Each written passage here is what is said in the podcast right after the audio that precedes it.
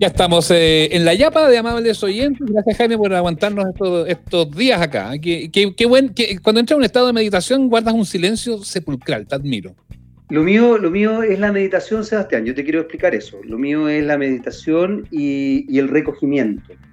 Y el recogimiento, como si fuera Semana Santa. El recogimiento me, parece que, puede ser eh, interesante. Oye, Jaime, tú fuiste, tú mataste, terminaste de matar a la tele. Eh, ¿Por qué? Jaime Coloma, siempre en los grandes momentos, podríamos decir. Porque el, último, gran programa de televisión que se hizo aquí en Chile, después, antes que salieran todos los recocidos que seguimos viendo hasta ahora y que ahora están partiendo con esas mascarillas que parecen soldadores al arco la gente de la tele, estabas tú siendo jurado de Bailando por un Sueño. Oh, sí, sí. Yo fíjate que ahí tuve, un, tuve una, una instancia media polémica con mucha gente, me agarré porque eh, yo defendía y defiendo mucho Bailando por un Sueño por, por varias razones, ¿ah? varias razones. Primero porque creo que era un momento idóneo para desarrollar entretención. Creo que eso era, era perfecto, dada justamente la contingencia. Y segundo, y justamente a raíz de los dichos de la ministra de Cultura, creo que estos dichos de, de, no le vamos a dar plata a la cultura porque se necesita plata para otras cosas, cada vez que eh, la cultura se le quita a otros programas, esa es como la, cita exacta. Claro. Eh, Bailando por un sueño, más allá de que es un programa efectivamente de espectáculo, de show, le daba trabajo a, varios artistas. Artistas, a bailarines, a coreógrafos, a gente de la televisión, a periodistas que hoy día se están viendo muy menoscabados en su trabajo entonces, cuando la gente rasgaba vestidura, y como yo estaba adentro, sabía que había un cuidado bien potente, o sea, de verdad uno trabajaba como una especie de la NASA, ¿no? Mm. Eh, y la gente cuando, cuando desarrolló esto, que se yo siento que ahí fuimos un chivo expiatorio. Y, y aunque suene súper burdo, a mí me, me, dio mucha rabia, eh, porque, porque se dañó familias, Y yo creo que eso es algo que uno tiene que tener hoy día en conciencia. Yo creo que cuando, cuando cuando la gente dice, por ejemplo, no veas tal canal, no veas el 13, por ejemplo, mm. yo digo, a ver, ¿ustedes creen de verdad que están perjudicando a Luxich? ¿De verdad creen eso? No, no están perjudicando a Luxich, están perjudicando a miles de familias, a miles de periodistas, a miles de productores, maquilladoras, a, miles de personas. Convengamos que, que, mil televisores que se podrán apagar en Twitter, porque más o menos eso es lo que podrá hacer, tampoco le van a hacer mella a la sintonía del canal. O sea, si ese día el canal marcó un poco más, un poco menos, no fue por una campañita de Twitter. Pero fíjate, Sebastián, ahí tienes un, un error de concepto. A ver. Eh, yo he estado trabajando harto con, con eh, investigando y me tocó, de hecho, cuando, en el magíster, Twitter tiene mucho más relevancia de lo que la gente cree. De hecho, en este concepto de la agenda setting, que me imagino que ustedes como periodistas lo manejan, eh, hoy, eh, hoy, día, hoy día la agenda setting en su tercera, por así decirlo, en su tercera generación, establece una vinculación con las redes sociales muy fuerte. Entonces, si bien Sebastián hace un análisis que es correcto, Twitter de las redes sociales es el que menos pesa, tiene una impronta súper potente. Hay miles de materias que se han desarrollado a nivel público y político gracias a Twitter.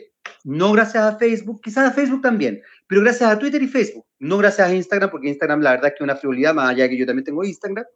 No gracias a YouTube, porque YouTube se ocupa más que como red social, hoy día se ocupa como canal, como, como un medio de comunicación, así como entretención.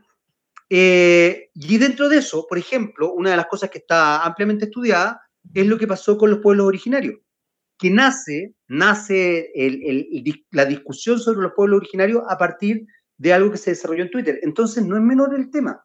Mm. Eh, a pesar de que tú tienes razón en el rasgo estadístico, pero tiene una, tiene una profundidad más grande que eso. Fíjate, no, no es tan.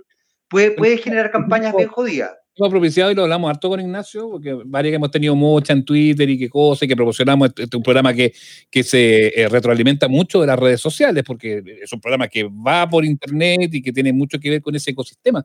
Entonces nos preocupa mucho las redes sociales, pero sentimos que muchas veces todas estas discusiones que se dan, discusiones no solamente de, de tú a tú, de personas, de que, ay, que tú eres aquí, que eres feo, que no sé qué, sino que esas mismas discusiones políticas, no sé, pues uno ve a la Pamela Giles diciendo eh, hashtag el, el, 10% que es mío, eh, ve al otro diciendo no sé y, todo termina siendo como una pelea o una discusión o una conversación bien, bien como de reunión de apoderados de colegio o de patio de colegio, si tú querís. es como bien, como bien, bien difícil extrapolar eso, como, como que eso puede terminar afectando, voy a hacer la caricatura burda, como que eso va a terminar afectando la línea de pensamiento del señor que tiene una, que trabaja en una parcela en Chanco. Pero fíjate, hay un elemento no menor. Donald Trump hizo su campaña en Twitter y redes sociales y salió presidente de la República. El Brexit hizo su campaña en Twitter y en redes sociales y se votó a favor cuando la gente creía que no se iba a votar a favor. Entonces, no lo miristan a huevo. Hoy día las redes sociales tienen una impronta potentísima más allá del sesgo estadístico. Y ahí creo, y aquí hago una crítica también respecto a, nuestra pega como comunicadores, digamos, porque, porque justamente nos hemos acostumbrado a hablar desde, desde el sesgo estadístico sin hacer el análisis o sin mm. ver la, la, totalidad de la problemática. Y en ese aspecto, eh, insisto, no es menor, no es menor.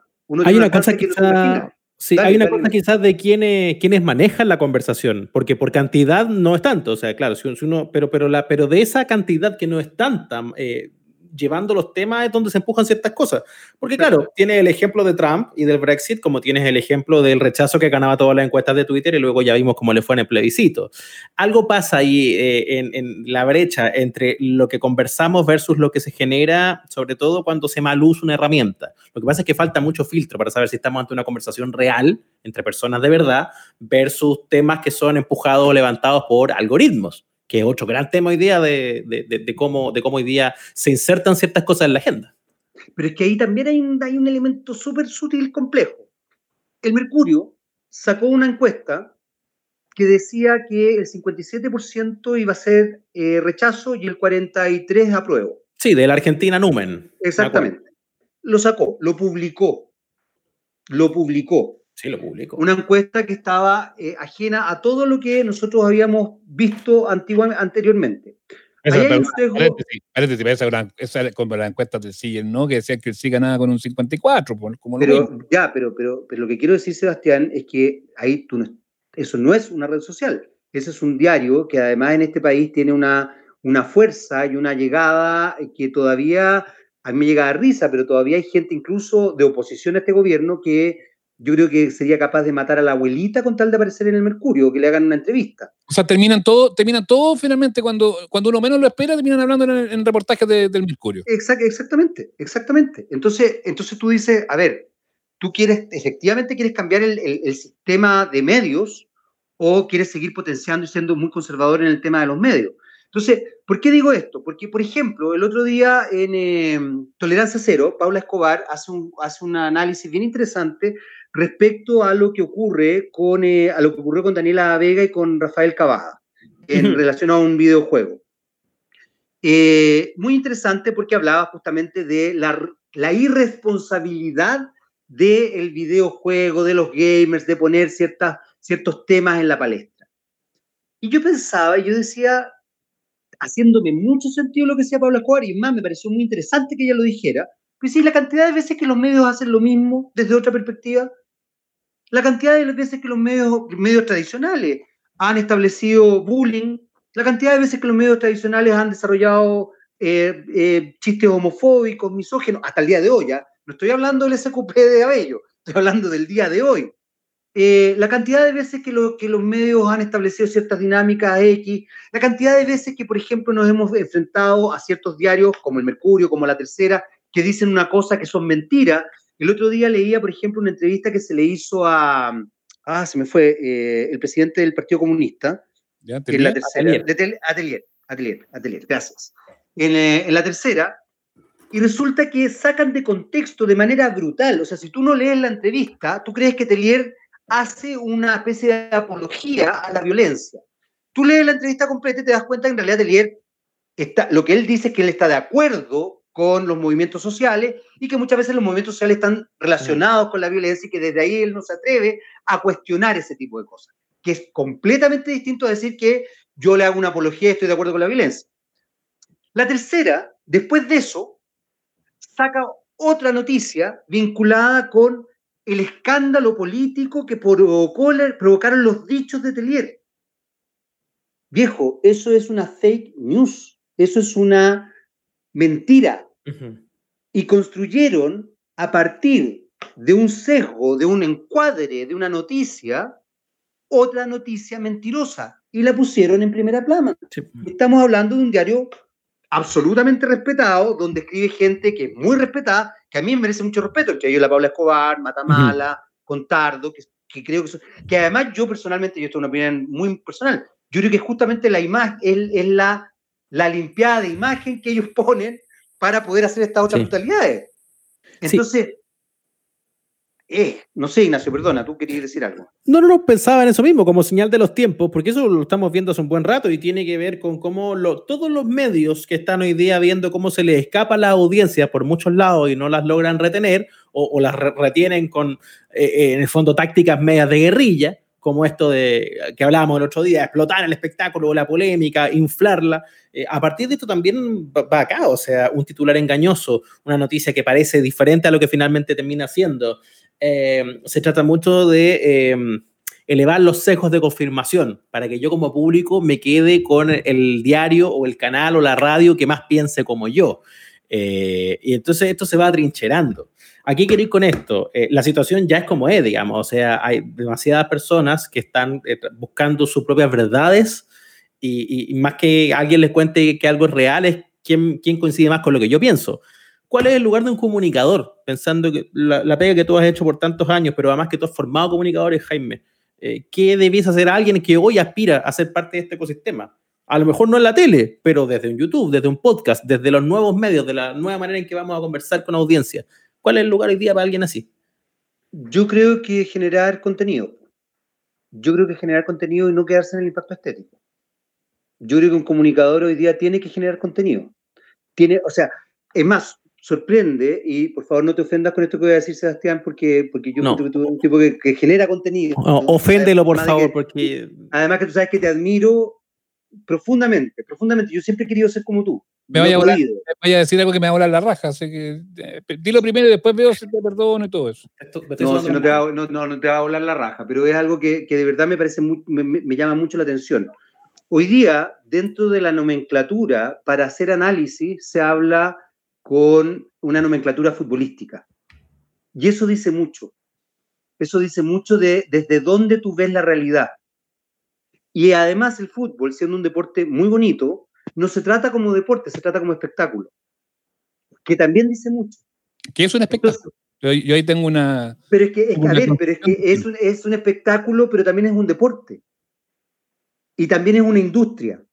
Es una superindustria con mucha. bueno, bueno, pero por lo mismo, pues, Sebastián, yo creo que uno tiene que cuidar ciertas dinámicas. Porque, mira, te voy a dar un ejemplo súper, súper brutal. Recuerdo una vez a mí me, me invitaron a una, a una, reunión de directorio de Canal 13, no sé por qué crees que me invitaron, lo agradezco en todo caso. eh, porque, porque uno puede ver las cosas de dentro. Y en un momento yo veía como los directores y gente toda que sabía mucho, mucho de televisión, la verdad es que yo dudé, yo salí angustiado de ahí, diciendo que esta, esta gente está tomando decisiones, eh, comparaban la televisión con un, con un supermercado. Uf, qué horror. Ah, ya hablaban, ya hablaban de, eh, entonces hablaban de las góndolas, de poner cosas en la cabeza de góndola, de cómo yo potencio no sé qué cosa, y yo decía... Qué brutalidad. la televisión, o sea, a ver, yo consumidor, ¿soy el mismo consumidor que consume televisión y que va a un supermercado? Sí. ¿Me comporto de la misma manera? No. ¿Desarrollo los mismos comportamientos? No. ¿Tomo las mismas decisiones? No. Entonces, ¿a qué voy con esto? Cuando tú, te pongo ese ejemplo puntual, cuando tú transformas todo en fútbol, todo, o sea, la política entonces no, es que tiene un buen juego de pie. Chucha, ¿sabéis qué? Para. No, no es lo mismo. La política no es fútbol. El fútbol es fútbol. Es espectáculo, perfecto. Es farándula, perfecto industria, perfecto. Ahí entendí mal, estoy totalmente de acuerdo contigo. ¿eh? Entonces creo que cuando tú juegas, limitas el lenguaje, y estoy pensando un poco lo que plantea Ignacio recién, creo que estás limitando cualquier posibilidad. Hoy día tú escuchas con una soltura de cuerpo gente que no tiene idea de comunicación diciendo, no, es que los periodistas tienen que ser objetivos. A ver, nómbrame un medio que sea objetivo. Nómbrame un periodista que sea objetivo. Es imposible.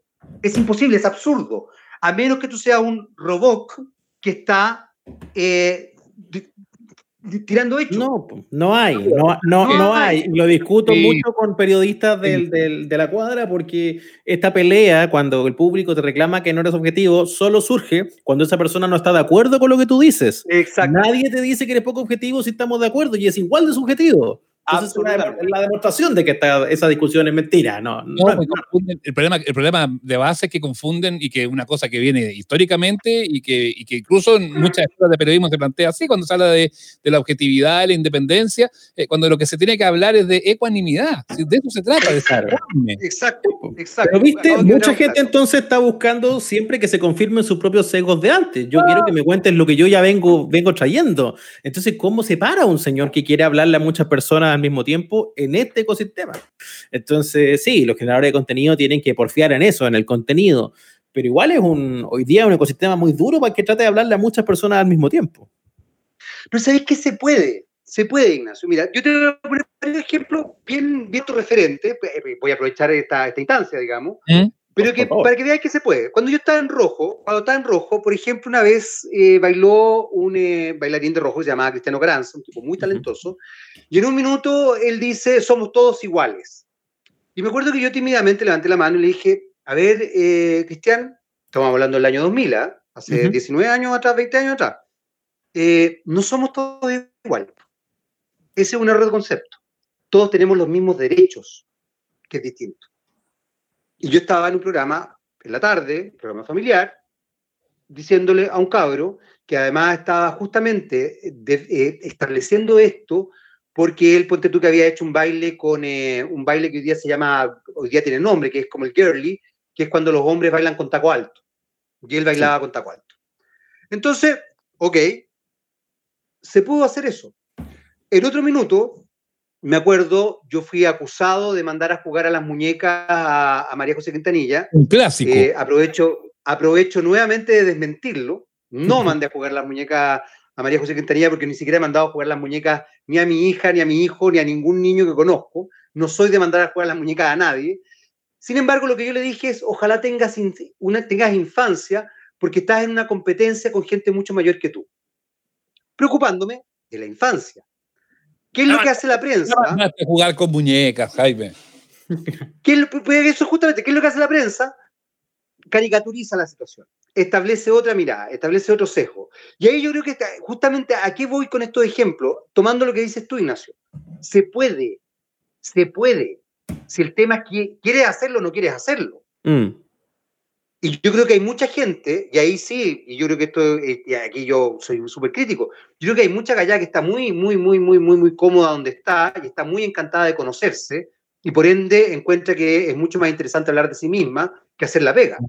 y eso le pasa a muchos comunicadores y a muchos periodistas, que es mucho más entretenido decir, oye, sabéis que en realidad, pucha, que soy brillante y qué rico verme todos los días en el espejo, que efectivamente hacer la pega y decir, ya, a ver, ¿qué es lo que estoy haciendo? Cómo escucho a mi entrevistado, desde dónde construyo la, pregunta, cuál es la contrapregunta, para dónde quiero llevarlo, etcétera, etcétera, etcétera. Una conversación súper honesta la que hemos tenido con, Jaime Coloma esta semana en Amables Oyentes. Lo último, Jaime, ¿qué te tatuaste en los brazos? ¿Qué me tatué en los brazos? Tengo tatuado unos vampiros, un gato negro, una, unas caricaturas, unas calaveras. ¿Y desde cuándo te vino esa afición o, o la tenías oculta debajo de las camisas serias y formales de la televisión? La tenía oculta eh, eh, en las camisas serias y formales de la televisión. Ah. Eh, ¿Cuántos tatuajes? Asumo que más que los brazos. La gente que tiene los brazos ya no tiene solo los brazos, ¿o no? Tengo, sí, tengo la espalda entera tatuada, tengo el torso tatuado, tengo, bueno, tengo el otro, el otro brazo también tatuado.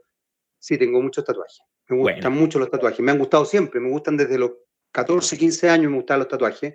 Y la verdad es que en esa época era más eh, controversial hacerlo. así que yo me hice mi primer tatuaje bastante más viejo. Eh, me lo debe haber hecho como a los 30 años, el primero. Y de ahí no paraste más. No, de ahí no paré más porque me encantaban. Es que me gustaban desde que era chico.